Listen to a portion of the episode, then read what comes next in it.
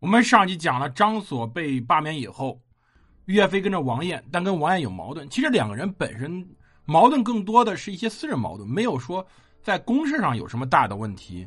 王彦后来所创的八字军在太行山活动，一直威胁着金国的侧后，导致金军南下要格外的小心。而岳飞呢，更是抗金名将。当然，这种人与人之间矛盾是无法避免的，同事之间或者上下级之间。那岳飞呢？失去了王彦这个靠山，后来怎么办呢？他实际上后来跟了宗泽，而宗泽又是什么情况？我们接着来讲讲宗泽的情况，以及岳飞与宗泽，包括宗队在赵构之间的情况。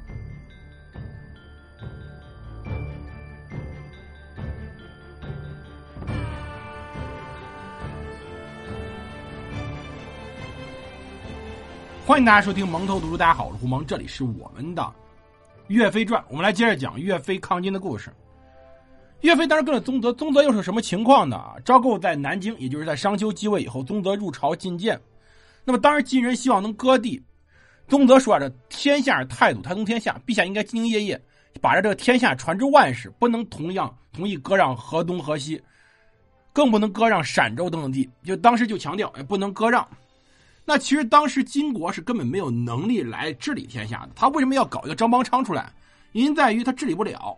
所以他呢就只能说委任统治一个人来帮忙在那治理，然后呢来收点赋税之类的。而宗泽当时呢，就强调这事不能这样干。其实宗泽这时候年龄很大，六七十岁了，年龄很大了。当时开封城是没有人去镇守的，李康竭力推荐宗泽，说要想恢复旧都，非宗泽不可。宗泽确实后来认了知开封府，在当时修建了旧城，把城给全部重建了。然后重新的把人心给稳定了，最关键动作有问题，没人，他手上是没有人的，怎么办呢？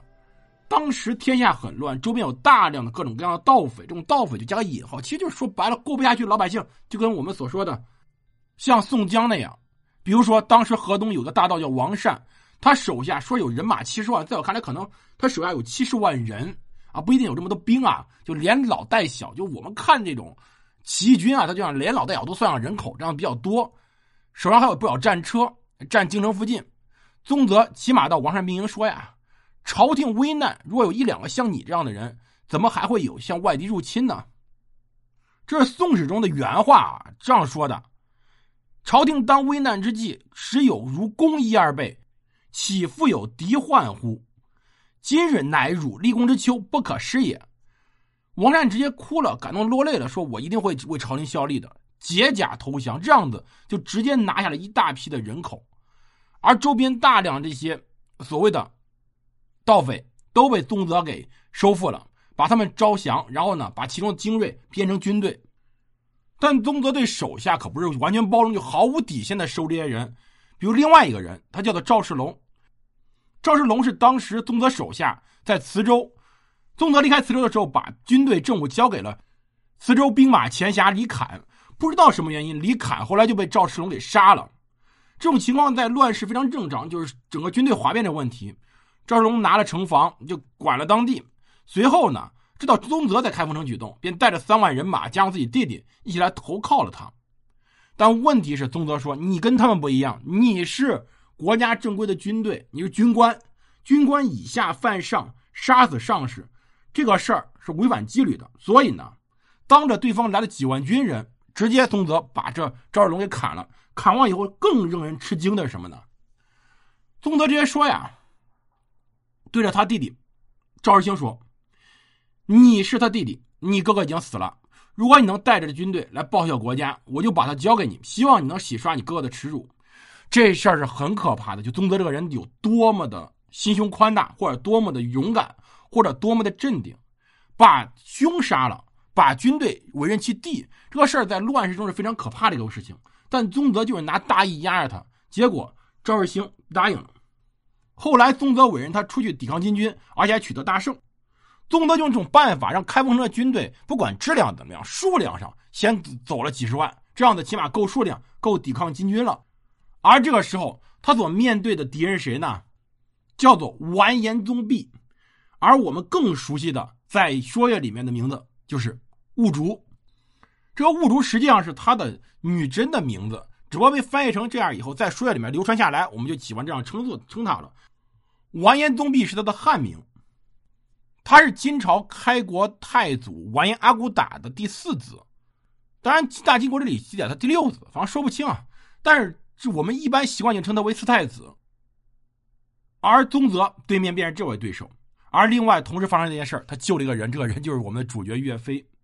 岳飞不知道又怎么了，就说白了，这个历史上记载不详啊，就不知道他又怎么了，叫岳飞偶犯，那就是又干了什么坏事了，不知道。因为大家注意啊，能当将领的，在古代能当将领的，能够统帅一方军队，这个人不会太安分，太安分很难当将领。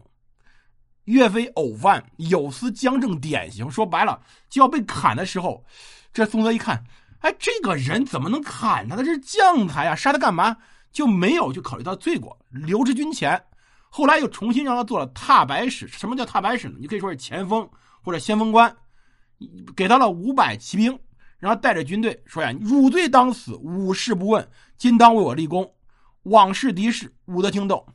你呢，这罪过是该杀的，到底干什么不知道。但是呢，我不杀你，你呢得给我立功以赎罪。你就我看看敌人情势去，不要轻易跟对方搏杀。”这其实是领军的一个技巧啊，使功不如使过。有的人就需要这种压力，然后才能立功。结果岳飞果然带着军队与狄仁杰接近以后，立刻的把敌人击败了。宗泽很高兴，把他提拔为统领，后来迁到统治，每次出战都能打胜对对方。到底是仗是在哪打的？说法不一啊，有说是攻泗水的，就今天郑州西边这个。建炎元年冬到次年春的时候，金军三路攻宋，目标就是想拿下开封。但是呢，在对于东京留守司军，也就是宗泽军队对攻的过程中，遭到了攻宋以来最大的挫败。其实，在宗泽去世以后，他也不敢去攻宋。双方的搏战全部在开封外围，金军根本没有能力逼到开封城下。这个去与我们前面所讲的北宋的那个开封保卫战去比的话，大家觉得为什么我在骂胡金二弟？因为这两个人就是真的废物，纯纯的废物呀！开封这个城是不能守城的，开封周边人足够多。而且你拿着皇帝这么一个大义在，你想募集多多军队在外围进行防守，再加上黄河，你完全守得住。金军并没有我们想的那么强。金国灭辽、灭北宋是偶然中的偶然事件，它不是说它本身有多么强悍。后来金国你看被蒙古人打得跟狗一样，那不一个道理吗？前面也讲过蒙古都在作战，岳飞应该是先去研究了泗水关，然后呢又参与了这个开封保卫战。建炎二年春正月的时候。与一个叫姓巩的宣赞一起合军，与金人战于座城县（今天魏回那里），大败敌人，又战于黑龙潭、龙女庙、侧关桥，都获得大捷，抓了女真的李渤海、汉儿军等人，送到留守司了。这宣赞是河门宣赞舍人的简称。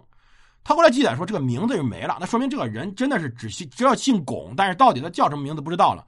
战争期间很多名字根本留不下来。岳飞应该是参与了华州座城县的战斗，也就是我们知道今天新乡魏会这一场战斗。而且宗泽还跟岳飞讨论过兵法问题。岳飞回答宗泽的问话就说呀：“兵家之要在于出奇不可测时，使能取胜。”后来他又说呀：“阵而后战，兵法之长，运乎之妙，存乎一心。”这成为我们现在所知道军事格言了。这个记载按照《鄂王行时编年史》记载，在说当年跟宗泽在讨论的时候，他叫宗泽称之为留守，而没有称元帅。所以呢，理论上应该是在第二次跟着宗泽时候这样讨论的。而岳飞这个人也很有意思，我们要知道，岳飞他跟其他的几位建炎年间，也就我们所知道的中兴名将不一样，或者说差别很大。你看岳飞会犯很多错，这一个例子。第二点就是岳飞实际上并不懂怎么去带兵打仗。大家别奇怪，我说岳飞不懂，真的不懂，就他真的不太懂怎么带兵，打仗这个事儿是有瞎学的，需要不停的教育的。打比方，刘光世那根本就军队里面长大牙，他爹刘延庆是节度使，节度使虽然是虚衔，但是当时已经只有一定级别人能获得这个虚衔。张俊、韩世忠、吴氏兄弟，这都是从小在军队里待待惯的，那是习惯了禁军的军法约束，哪怕获得再大的委屈，比如说韩世忠。被抢了活捉方腊大功，方腊是韩世忠活捉的。但是大家查资料，如果不仔细查的话，都会忽略这个问题。其实当时剿灭方腊的，包括活捉方腊，都是韩世忠韩世忠做的。但他功劳被抢了，那韩世忠只能忍着气儿，因为他是在军队待惯了，他已经受到约束了。但岳飞不行，岳飞这个人就真的是，你说实话就不知天高地厚那种。他上次王燕作战不勇敢，他敢去批评他，敢独自领义军出走。这种事儿我们要强调啊，这种事儿搁任何朝代，那直接就要被斩的。包括率军打仗，他本人也是没有什么经验，经常出现各种奇怪的东西。包括早年他是不是嗜酒，包括他早年不受节制、目无军纪等等等等等等。